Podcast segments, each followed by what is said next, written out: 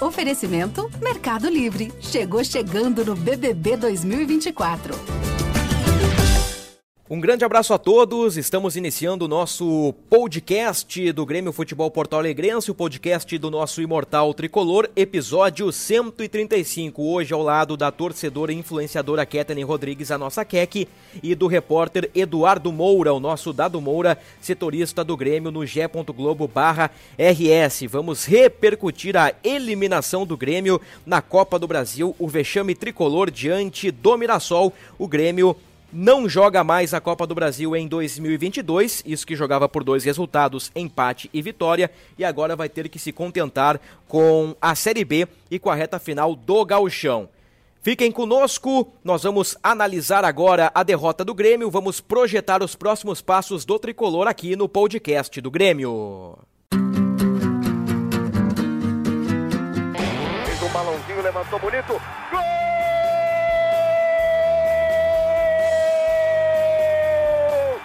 Uma grande jogada de Renato pela direita. Partiu Luan, dominou o lance, é bom, o lance é bom, o lance é bom, o lance é bom. Olha o gol, olha o gol, olha o gol. Golaço do Grêmio. Para Everton, chegou, fez a finta, outra boa jogada, cruzamento. Olha a chance, olha o gol, olha o gol, olha o gol, olha o gol, olha o gol. Gol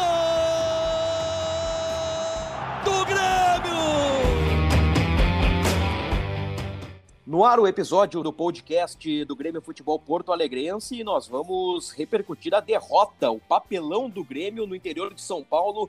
Derrota por 3 a 2 para o Mirassol. O Grêmio está eliminado da Copa do Brasil e agora terá pela frente a reta final do Campeonato Gaúcho e as 38 rodadas da Série B. Ketelin Rodrigues, a nossa Kek, torcedora influenciadora, eu quero te ouvir sobre mais um papelão do Grêmio. O tricolor está fora da Copa do Brasil, Kek. Fala, Bruno, dado torcedor gremista. Uma tragédia anunciada, né, Bruno? A gente já imaginava que algo assim pudesse acontecer. Claro que o, o, o time do Roger, né, contra o São Luís deu uma esperança. A gente tinha uma esperança ali de é, uma semana, um pouco mais de uma semana para trabalhar, daqui a pouco ajeitar as coisas. Mas o Grêmio foi previsível naquilo que se esperava contra um, um bom um time organizado, um bom time como, como o Mirassol. E a gente vai, cara, a gente vai esmiuçar é, o, o, tudo que aconteceu ontem, o porquê que o Grêmio foi eliminado ontem, porque para mim começa lá em dezembro, tudo isso. E, cara, mais uma vez, assim, parece que 2021 não acabou. Eu fiquei bem cabeça inchada, ainda tô com a cabeça inchada, porque é, é surreal o, o, combo, né? A gente já tinha tido ano passado o pior rebaixamento da, da história de um clube de futebol da grandeza do Grêmio, e agora uma eliminação inédita, né, na sua história, na primeira fase da Copa do Brasil. Logo, a gente que tem cinco vezes esse título. Então, tô bem, bem chateada e agora lamber as feridas e, e, e entender tudo o que aconteceu. Dado Moura, quero te ouvir, Dado, sobre a eliminação do Grêmio na Copa do Brasil. Você é um cara que há algum tempo acompanha o Grêmio, bastidor do clube.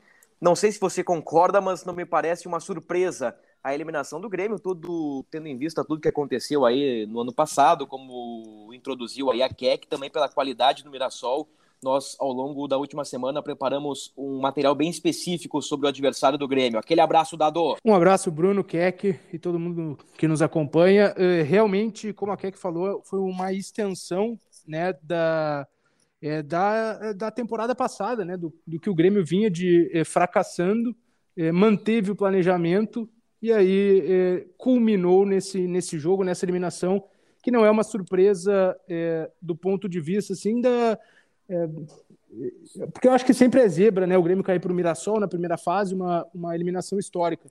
É, mas, ao mesmo tempo, é, é, é algo que estava se desenhando, né, Bruno? É isso que talvez estivesse ali palpável para ver essa possibilidade é, por conta aí do, é, do que o Grêmio é, não jogou até agora nesse ano, né? E também é, pelo que foi feito de escolha, né, pela manutenção do, do Mancini, é que a gente viu que foi um erro, né?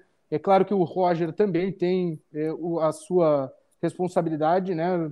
Por, por escolhas, especialmente, é, mas era algo que, que não era impossível de acontecer, né? Embora uma zebra, a gente estava conversando agora antes, o Mirassol é um time bem ajeitado, bem ajustado, Então, realmente, é, dava, é, dava para pensar é, nessa eliminação, embora uma zebra. E aí o Grêmio é, estende os seus fracassos dos últimos anos, né, especialmente de 2021 com o rebaixamento. Esse é, é digamos assim, o resumo para mim dessa, dessa eliminação.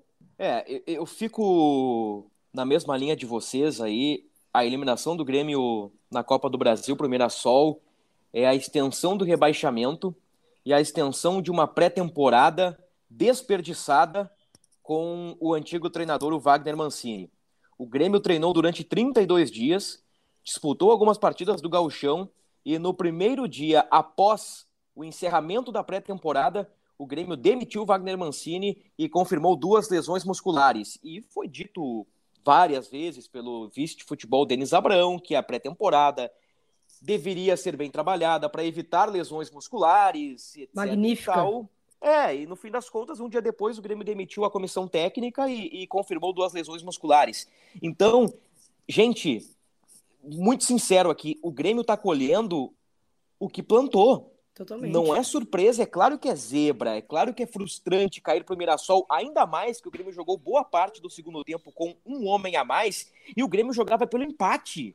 O Grêmio jogava por dois resultados no interior de São Paulo, mas o Grêmio sim está colhendo aquilo que plantou. O planejamento é ruim, o planejamento para a pré-temporada foi péssimo, as contratações não foram legais. O Nicolas agora chegou a cinco assistências e, e vem se destacando muito por conta dos passes para gol. Tá bom, vamos lá. É uma contratação acertada, mas o Grêmio vem de tropeço atrás de tropeço eu penso que o sinal de alerta está ligado. O sinal de alerta está ligado. O elenco é curto, nós já debatemos isso nos outros episódios. O Grêmio vai precisar reforçar e vai precisar de muito trabalho do Roger Machado para reverter a expectativa. Estes dias eu disse, eu não sei se foi no podcast ou foi fora do ar, mas não tem problema nenhum, eu repito aqui, eu digo pela primeira vez.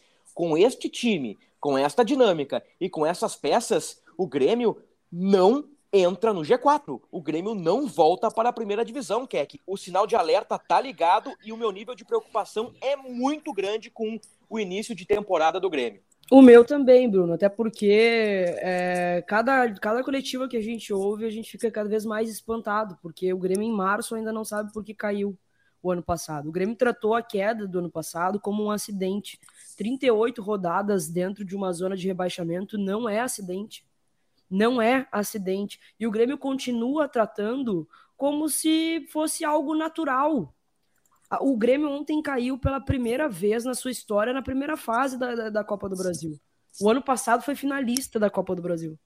Porque é um negócio surreal, né? Com tudo que aconteceu ano passado, o Grêmio ainda iniciou o ano numa final de Copa do Brasil. Então, ano assim, passado, 2020, que a final foi disputada em 2021. Isso, exato, exatamente. Exatamente. Então, cara, eu, eu fico realmente muito apavorada com os discursos. Ontem o Denis, o Denis falou que estamos preparados para qualquer adversidade que, que possa vir a acontecer. Mas precisa de mais adversidades de tudo que já está acontecendo? O mesmo ele falou que não queimaram a largada quando mantiveram né, a comissão técnica e quando viu que não ia dar certo, demitiu mas precisava dar essa continuidade para ver que não ia dar certo. Na missão do ano passado, que era salvar o clube do rebaixamento, foi fracassada. Por que dar a continuidade? Por que jogar uma, uma pré-temporada no lixo? O Roger não vai fazer milagre. Não vai. Eu gostei do poder de reação que o Grêmio teve.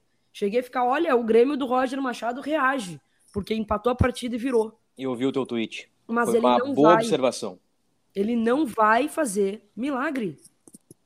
E digo mais, em relação ao grupo curto, a gente ia disputar um Grenal com o Rildo, Turim e Janderson no ataque. Rildo, Turim e Janderson. É esse o ataque que a gente quer? É, É esse o ataque que vai, que, vai, que É. vai subir? Tudo bem, o Ferreira tá machucado. E aí a gente entra na pré-temporada. Magnífica pré-temporada que tirou o principal jogador do principal jogo. Que, É. que pré-temporada foi essa? Sabe? Então tem muita coisa errada e o discurso ainda é muito raso. É muito no oba-oba do tipo, nós vamos passar é, é, essa diversidade. O Grêmio, que nem o ano passado, o Grêmio não vai cair, o Grêmio vai superar e o Grêmio faz fiasco atrás de fiasco.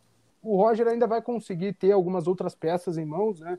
É o Campaz voltando, achei que ele entrou bem no jogo, uhum. é, né? É, o Benítez, e aí não estou dizendo que necessariamente precisam ser titulares, mas enfim, pode eventualmente ser útil. O Benítez não entrou bem no jogo, mas é, ele é um cara que acho que se encaixa no, no, no estilo do Roger, é, na, enquanto parte técnica, né? Talvez ali na, na intensidade, competitividade, ele vai ter que se adaptar um pouco, né? Mas o Grêmio precisa ir no mercado, a gente já está falando aqui faz horas, né?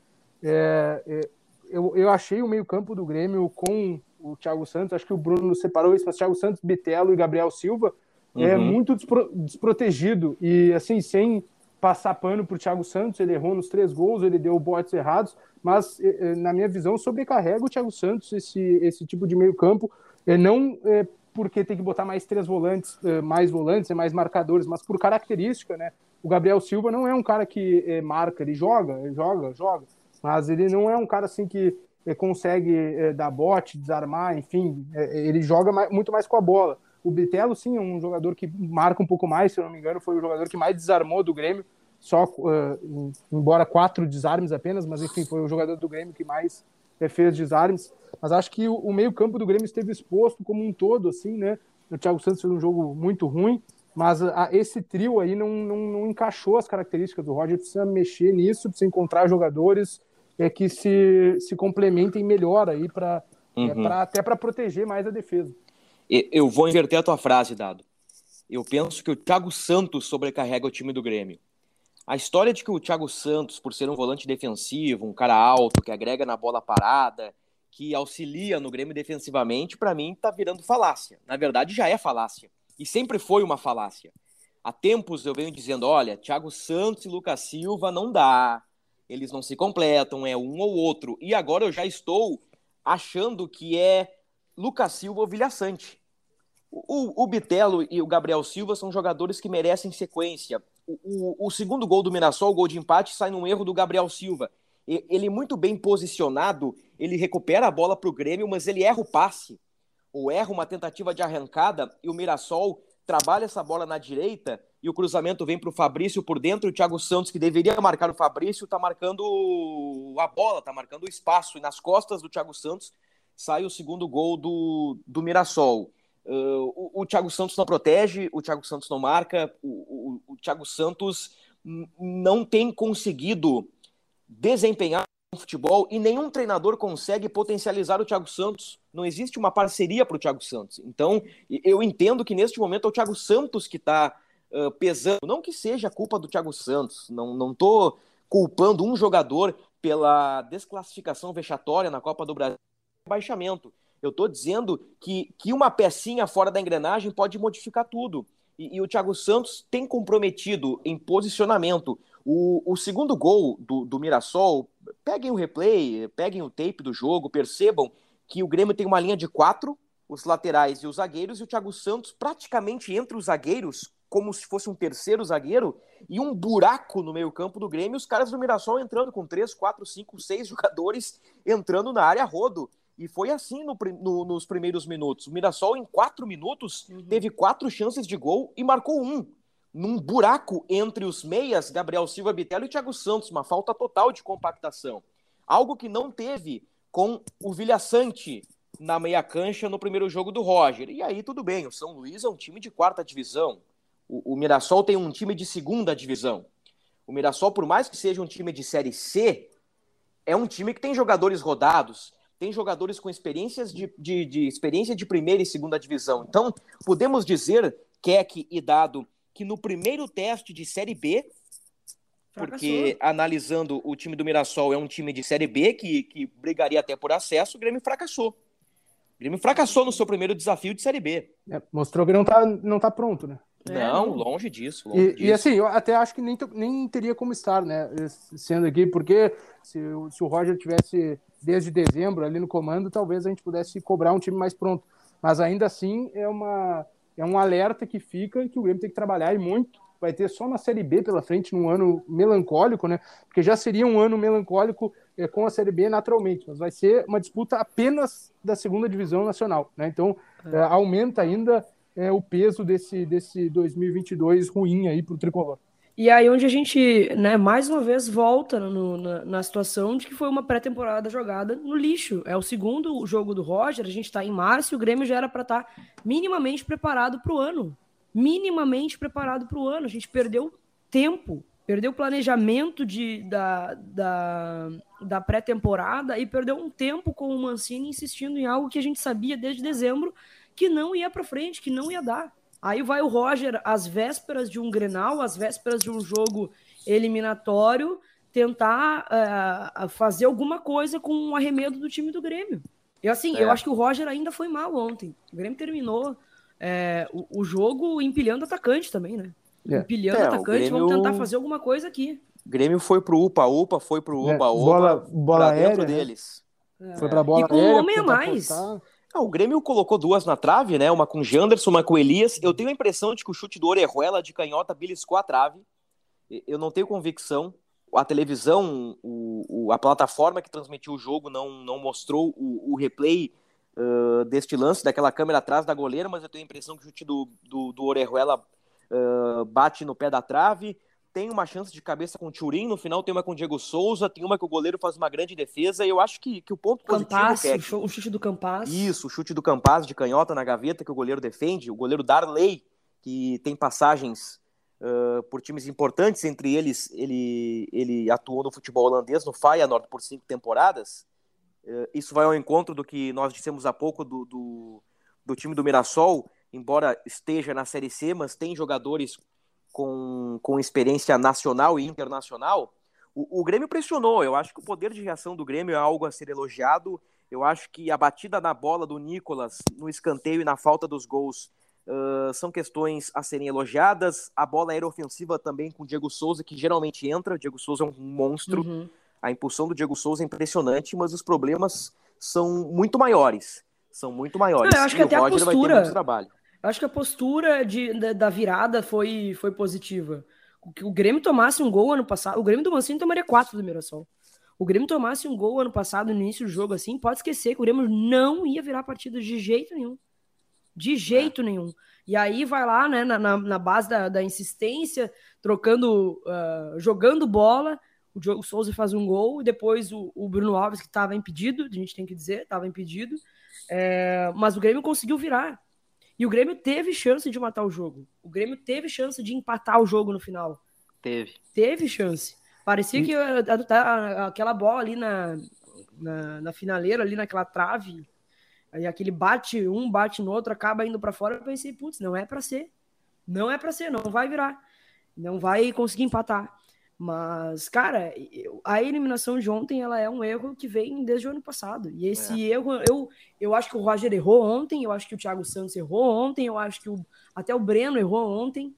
Mas, é, para mim, 100% na culpa da direção. 100%. Eu tenho aqui a cotação do jogo, uma cotação feita por mim, e eu faço no meu Twitter a cotação com setinhas. Eu não dou nota, eu coloco setinhas. Tem a setinha para o lado, que é uma atuação normal meio para cima, totalmente para cima, meio para baixo e totalmente para baixo. Eu quero destacar aqui que eu coloquei setinhas totalmente para baixo para o Orejuela e para o Thiago Santos. Eu achei assim, ó, uma partida terrível do Orejuela, mais uma. O Orejuela tá muito mal. Uhum. Ele foi muito mal no São Paulo e, e até agora, neste início de temporada no Grêmio, e no ano passado no São Paulo, nós não vimos nada daquele Orejuela do Cruzeiro e da primeira passagem pelo Grêmio. É realmente nada. impressionante. É. O totó que o Orejuela leva no terceiro gol do Mirassol é, é constrangedor. Então eu dei nota muito baixa pro Orejuela e pro Thiago Santos. Eu dei setinha para baixo, setinha na diagonal para baixo pro Breno. E aí, Keck, tu já deu uma pincelada no assunto. E as atuações do Breno, para mim, reaquecem a, a o debate sobre titularidade. O Breno uhum. não tem sido seguro nos jogos e eu acho que é um debate em aberto, em aberto. Eu dei setinha para baixo também para o Bruno Alves, para o Bitelo, para o Turim, para o Gabriel Silva, para o Benítez. Dei setinha para o lado para o Jeromel, que não é o mesmo Jeromel de 3, 4 anos, mas ainda é, é, é, um cara diferenciado, apesar dos seus 37 anos. O Jeromel mantém um nível de atuações que é, é que é impressionante. Jeromel para o lado, eu coloquei o Janderson, o Rio do Diego Souza para o lado e meio para cima, Nicolas, que deu duas assistências, o Campas e o Elias. Estes últimos dois, na minha opinião, entraram muito bem, deram uma nova cara ao Grêmio. É, eu, eu concordo contigo em relação ao Breno. Eu acho que ele, ele falhou ontem, sim. Primeiro gol ele espalhou para frente, né? Mas também acho que a, a, uma falha de marcação, uma falha conjunta com a defesa.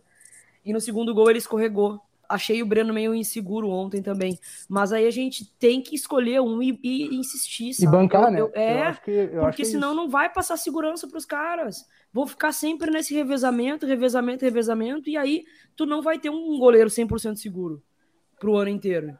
Agora que é o Breno, vai ser o Breno e vamos ver o que, qual vai ser. Se continuar assim, ah, bom, ah, ó, realmente não tem como. Aí muda. Mas eu, o que eu não quero é que fique dois jogos pro Breno, dois jogos pro Chapecó. Acho que tem que bater o martelo num É. e, e seguir. O tal revezamento talvez gere instabilidade como essa, Exato. né, que o Breno vive, talvez seja fruto do revezamento por não ter eh, tido a sequência, enfim, né, ter ficado eh, talvez pensando, ó, não sou titular, ó, tenho que jogar, aquela coisa de, de inseguro mesmo para jogar. É, mas me parece que a, a ideia é manter o Breno como titular, pelo menos foi o que o Roger eh, disse, né? eh, antes ainda do, eh, do Grenal que não aconteceu. É, e acho que eh, tem que, tem, que se, tem que se insistir, né? Assim como o Uhum. Roger lá acredita que o Bitelo, o Gabriel Silva e o Vila Sante é o meio-campo dele, né? Tem que insistir, tem que reforçar isso, né? Até, até para criar uma cara, uma identidade ali para o time que ele quer. É, para mim, para mim é isso aí. É interessante que, que contra o São Luís, o Grêmio teve uma dinâmica de meio campo bem interessante para marcar e para jogar. Contra o União Frederiquense, com César Lopes, e contra o Mirassol já com o Roger, com o Thiago Santos na meia cancha, o Grêmio já não teve a mesma dinâmica, nem para jogar, nem para marcar. E mesmo eu as peças, disse- né, Bruno? Exato, Tipo, União e, e- União e Mirassol, Thiago Santos, Bitelo e Gabriel Silva. o mesmo tripé, né? É. Então, com, com esse tripé, o Grêmio leva três do União Frederiquense, que luta contra o rebaixamento. E eu acho que ia com esse tripé pro Granal, hein? Eu também acho. Eu, bom, eu Ah, é, também o acho. problema é o eu tinha Vidiaçante, conv- né? Eu tinha convicção, né? Eu tinha convicção de que o Thiago Santos jogaria. Provavelmente Mas se bem Thiago que o- Santos, se bem que o- o Romildo-. O Romildo chegou a falar que o Vidia Sante estava escalado. Tava escalado. É, é, me parece que o Gabriel Silva que ficaria fora do É. ne- nesse contexto aí do, do Grenal. Mas o Thiago Santos retornaria à equipe, né? Por uma questão de, de, de hierarquia.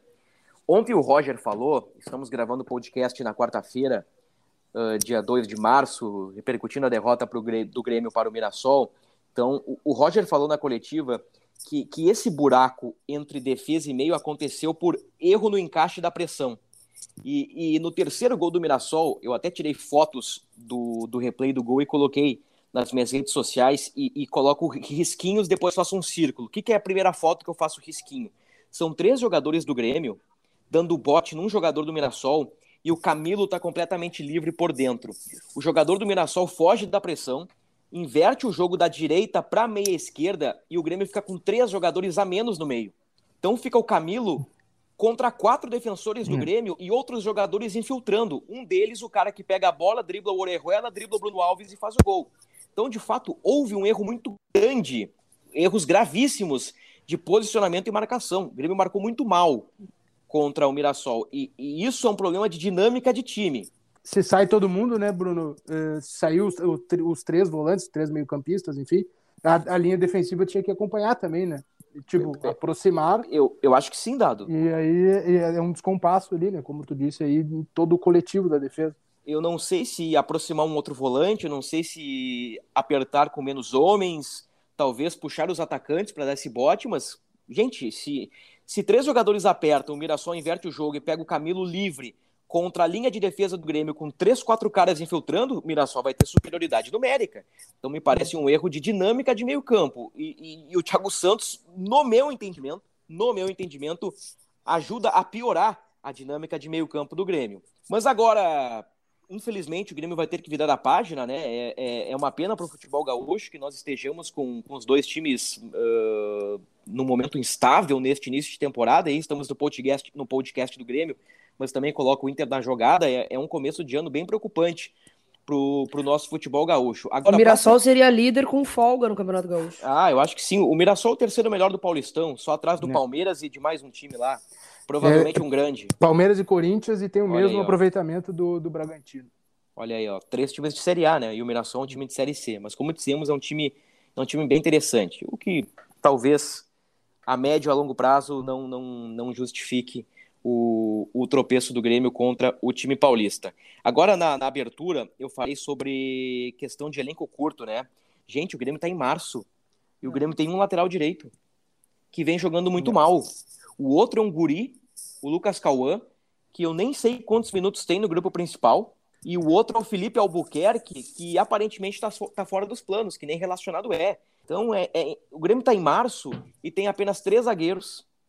O Mancini já estava transformando o Rodrigues num híbrido de zagueiro com lateral direito. O Grêmio não tem reserva para a direita. O Grêmio tem uma penca de volantes. Os garotos ganham pouca sequência. O Fernando Henrique é, é pouco aproveitado. O Vitor Bobson é pouco aproveitado. Talvez seja uma questão técnica, né? Nós agora estamos voltando aos poucos a acompanhar as atividades. Talvez daqui uns dias a gente entenda que o Fernando Henrique não é o jogador que a gente espera, o jogador que a gente projeta. E do meio para frente, bom, Janderson, o que, que eu vou falar do Janderson? Hildon, garoto, Turim. Bom, é o Turim, né? Enfim, eu, eu tô preocupado. Eu, eu sinceramente tô preocupado. Eu também tô, e assim, ontem eu fiquei, é, depois do jogo, eu fiquei pensando, cara, não é possível que, que, que o Denis olhe para esse, a direção inteira olhe para esse elenco e ache que ele realmente é suficiente. Fiquei sedenta pela coletiva para saber o que, ele ia me dizer, o que, ele ia falar sobre esse elenco. E mais uma vez, ele fala que só em, em casos, em negócios de ocasião. Uhum. E aí é onde eu fico, eu tenho calafrio toda vez que eu vejo isso um lateral direito que é insuficiente. Um lateral direito que é insuficiente. Tá, tudo bem, o Grêmio estava desfocado ontem, não tinha o, o, Ferreira, o Kahneman é o titular da, da, da zaga, mas, gente, mesmo assim. E aí ele tenta passar como se fosse algo extremamente positivo e que os reforços estão vindo da nossa base. Ah, olha os garotos aí que estão tendo oportunidade, sim, mas daí a gente vai colocar nas costas dos guris? É dos guris que a gente vai é. depender? O Grêmio precisa, no mínimo, que dado. E, e, e, o Roger pediu reforços ontem. Se não foi claramente, foi na entrelinha, o Roger pediu reforços para a direção. O Grêmio vai precisar de pelo menos um lateral direito. Eu digo pelo menos porque o Orejuela, até agora está muito mal. Um zagueiro para compor elenco ou para brigar com titularidade com Bruno Alves e Jeromel. E o Grêmio vai precisar também de. Não sei se de mais um centroavante ou de mais de um, de, de um cara para a esquerda mas o, o, Roger clamou por reforços, né, do, na entrelinha, né? Não digo cl clamou. Clamou é uma palavra muito forte, mas ele tá querendo reforçar o elenco. Talvez não, não clamar não seja a palavra realmente, mas acho que ele nem foi na entrelinha, Bruno Keck. Acho que ele, ele falou claramente, assim, né? Elogiou o grupo que tem nas mãos e tudo mais, deu aquela pincelada anterior, mas disse não, precisamos fortalecer o nosso elenco, a gente precisa de jogadores e tal. É, né, não entrou muito em detalhes né, do que o Grêmio procura, como vai fazer, enfim, eh, mas realmente falou que o Grêmio precisa melhorar a qualidade do, do seu grupo, do seu elenco para a disputa da Série B. É, mas enfim, é, é, o Grêmio precisa, né? Precisa até por questão de concorrência interna, aumento a nível de grupo, ou que seja olhar com carinho para quem não até agora foi é, valorizado. E aí não, não tem tantos assim no elenco, né? Mas, por exemplo, o Bruno citou o Fernando Henrique. Né? O Fernando Henrique não foi nem relacionado para o Grenal, por exemplo, né? Ele foi relacionado para para esse jogo agora é, contra o Mirassol, porque o Vila Sante não tinha condições, né? Senão o Vila Sante ocuparia aquele espaço dentro é, do, do grupo, né? Dentro da lista. Então, né? Pelo menos é olhar com mais carinho assim, os jogadores que estão dentro do elenco para ver é, se consegue descobrir do nada assim algum, alguma alguma nova peça. Mas é, é claro que o Grêmio precisa de reforços e eu colocaria assim que talvez precise de um, de um meio campista aí, né? É. vai precisar é, é, trabalhar no mercado. Acho que o Grêmio seria interessante tentar envolver. Acho que vai ser difícil que alguém queira nesse momento, mas tentar envolver o Thiago Santos em algum negócio, né, até para tirar essa nuvem de cima dele, que está tá naquele modo que meio que inviabiliza o jogador, né? De, para raio. É, de, de, muita cobrança, enfim, vai no estádio, ele certamente vai ser vaiado, né? Agora, quando tiver a, a possibilidade de jogo em casa. Então, enfim, fica aquela aura né, meio negativa em cima do cara. Eu acho que e é um salário alto, o Grêmio está procurando essas, essas reduções ainda, né? É, por exemplo, o Lucas Silva tem sido pouco utilizado também. Acho que ele tem que o Roger, no modelo dele, também observar o, o Lucas Silva. Um, dois jogos não deu, tem que fazer girar esse elenco, porque é, sem dinheiro o Grêmio vai precisar desses nomes também para se reforçar, né? Também para buscar jogadores no mercado. É. Com certeza. Eu falei de um lateral direito, um zagueiro, um ponta direita e talvez mais um atacante aí para reforçar o setor ofensivo, um cara que pode ser um híbrido de ponta e centroavante, né? Tendo em vista que a gente não sabe se o Churin é. vai, vai fazer gols na Série B, é provável que não, é provável que, que o Churin não, não, não, não dê aquele algo que a gente espera dele. Nós já falamos do Churin várias vezes aqui nos podcasts e, e, e já tá ficando repetitivo, mas uh, o teu comentário eu achei muito pertinente segundo volante, né? Porque o Grêmio é. tem Thiago Santos, Lucas Silva, Fernando Henrique, Bobson, que são jogadores que fazem a primeira, o Bitelo faz a segunda, o Gabriel Silva é mais um meia, então digamos que é Gabriel Silva ou Benítez, uh, Thiago Santos, Lucas Silva, Fernando Henrique ou Bobson, vários para uma função, e o Bitelo ainda não tem é. uma sombra, não tem, ou o Bitelo não é a sombra de ninguém, né? Porque é um, hum. uma posição vaga ainda nessa meia cancha do Grêmio. Essa é a expectativa, né? Daí a realidade, no máximo, lateral direito. é, é o que eu tô esperando para essa temporada, infelizmente, de tudo que eu tô vendo dos discursos e tal, acho que vai ser por aí. Eu vou dizer uhum. que se é esse o contexto do Grêmio, que é de ah, não consegue contratar ninguém, não consegue, eu iria sim na, na lateral e, e, acho mais urgente tentar qualificar outras eh, situações do eh, talvez do meio para frente, sabe, que uhum. decidam mais. Porque assim, se ah, a gente não tem condições de contratar ninguém, tá? Vamos fazer um esforço para fazer uma contratação. É, na minha cabeça aqui, como leigo, né? Eu não contrataria lateral daí, a não ser que tu vai contratar um, um craque da Felipe Lano, que não vai ser, né? Uhum. Então, procura uma outra, uma outra posição que talvez seja mais decisiva no jogo, assim, né? Que, que te dê alguma, alguma vantagem em uma ou outra partida, enfim, que dê mais qualidade técnica no meio campo, sei lá. Sim. Né? Sendo é. chato do rolê, falando de novo do Thiago Santos. O Thiago Santos não tem jogado bem, mas o Grêmio carece também de uma dinâmica de jogo. Nós elogiamos, de certo ponto, a atuação contra o São Luís, a gente viu um, um outro Grêmio, o Roger que assumiu o, o, o, time pegando um legado nulo do Wagner Mancini, nós vimos algumas coisas, mas trabalhando a médio prazo, a longo prazo, nós alertamos isso, né? Nós não caímos no oba-oba. No, nos últimos episódios aqui do, dos podcasts do Grêmio vai ter necessidade de, de reforços no meio também. Enquanto o Dado falava, eu pensava aqui, e, e tô olhando o elenco do Grêmio, realmente, né? A não ser que o, que o Roger coloque Fernando Henrique, Lucas Silva, ou Vilha Sante, Bitelo e Gabriel Silva, que foi o meio-campo original, uhum. né, do primeiro jogo do Roger. Porque eu, eu já tô imaginando, pessoal, que o Vilha Sante vai ser o primeiro homem. Pois é, eu acho que sim. Eu acho que sim, eu acho que ele estava escalado para o Grenal para isso, inclusive. Pois é. Pro, Se bem pro, que. Pro Grenal eu não sei, né? Que tinha o Thiago é, Santos. Tem o Thiago Santos, né? Bom, enfim, né? São Mas dois jogos. Sim, porque deu certo, jogos... né? Pelo menos testado mais vezes vai ser. Pouco tempo de trabalho, a questão é que a eliminação do Grêmio não, não foi um acidente, não foi por um acaso, isso aí é, é. Como a Keck disse na abertura, uma extensão do rebaixamento, uma extensão da pré-temporada que foi jogada fora. É uma responsabilidade do departamento de futebol do Grêmio. Uma responsabilidade 100% na conta do futebol do Grêmio e, claro, do presidente Romildo Bolzan Júnior. Bom, para a gente fechar esse podcast aqui, uh, eu termino dizendo que Campaz, Elias, Diego Souza e mais oito, tá? É por aí. O Elias tem que jogar. O Elias é, deve jogar. Eu acho, que, eu acho que sim. Eu acho que ontem, na verdade, o Campas só não começou jogando porque era o primeiro jogo dele, né? Depois. Foi o primeiro jogo, né? Na uhum, volta. Uhum. Foi. Então foi. acho que foi muito, muito por isso, assim. O Elias é, tem que ver como o Roger vai usar ele, né? Se vai ser pela, pelas laterais, é. É, pelas pontas, ou se vai ser como centroavante. Se for pelas pontas, ele tranquilamente pode jogar no lugar do, do Janderson ou até mesmo do próprio Hildo, né? É, e qual outro tu falou? Elias e Campas. E o Diego Souza, é, né? É, o Diego Souza é o, é o... é o tanque mais 10, né? É, é ele. O tanque ganha todas pelo alto. Impressionante a impulsão do Diego Souza. Ele contribui pouco para o jogo por baixo, né? Uh, contribui pouco na marcação, mas a bola chega e ele mete. Ele chega e ele mete para dentro. Então esse cara me serve. O cara tem média de um gol por jogo, ou quase isso. Então esse é. cara me serve. Esse cara não pode ser problema, né? O, até agora o Roger né, tem, colocou o Elias só como ponta, se não estou enganado, né? Que é, é. uma mudança em relação ao, ao que até o clube estava pensando pro Elias, né?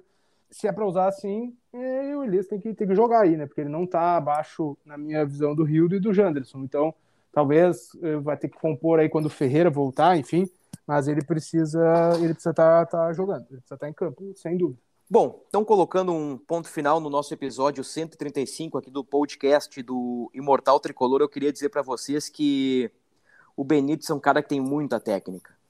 O Benítez, ele é o cara que dá jogo. Tem uma jogada ontem, é o lance do, do Elias no travessão.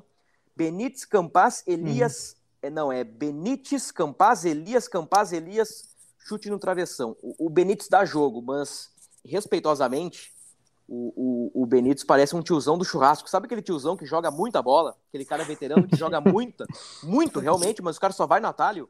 É, parece o Benítez. É. Ele, ele não tem intensidade, gente. É impressionante. Não Esse tem. Cara parece que aí... tá com o freio de mão puxado, né? É, ele é da família de Paulo Henrique Ganso e companhia. É. Ele, é, ele, ele, é dessa família aí, mas é um cara tecnicamente útil, viu? Eu, eu é, ainda eu ainda, eu ainda não larguei a mão.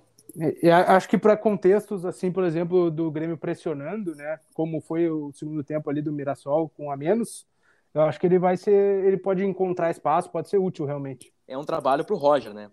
O Roger tem que encaixar o Benítez no time, porque tecnicamente, se a gente for montar um Grêmio só da parte técnica, escolhendo os melhores, o Benítez joga. Benítez joga, Campaz joga, Diego Souza joga, o Janderson sobra. Se for pela uhum. questão técnica, é. o Janderson sobra. Agora, pela intensidade, pela questão tática, aí que o Janderson entra no time do Grêmio e um cara como o Benítez fica fora. Que aqui, muito obrigado mais uma vez pela presença, aquele abraço. Eu e que agradeço. É Gauchão e Série B, né? Exatamente, é o que é o que tem para janta, né? E tem que se concentrar muito nessa série B aí para não correr risco de ficar fora. O sinal alerta de alerta tá tá muito ligado, tá muito bombando. ligado pelos torcedores, principalmente. Espero que lá dentro do Grêmio também esse alerta esteja gritante. Abraço, Bruno, abraço dado, torcedor do Grêmio. Até a próxima.